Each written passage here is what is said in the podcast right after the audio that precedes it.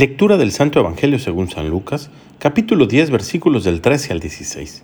En aquel tiempo Jesús dijo, Hay de ti ciudad de Corazaín, hay de ti ciudad de Bethsaida, porque si en las ciudades de Tiro y de Sidón se hubieran realizado los prodigios que se han hecho entre ustedes, hace mucho tiempo que hubieran hecho penitencia, cubiertas de sayal y de ceniza. Por eso el día del juicio será menos severo para Tiro y Sidón que para ustedes. ¿Y tú, Cafarnaúm, crees que serás encumbrada hasta el cielo? No, serás precipitada en el abismo. Luego Jesús dijo a sus discípulos, El que los escucha a ustedes, a mí me escucha.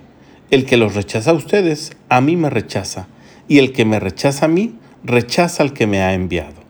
Palabra del Señor.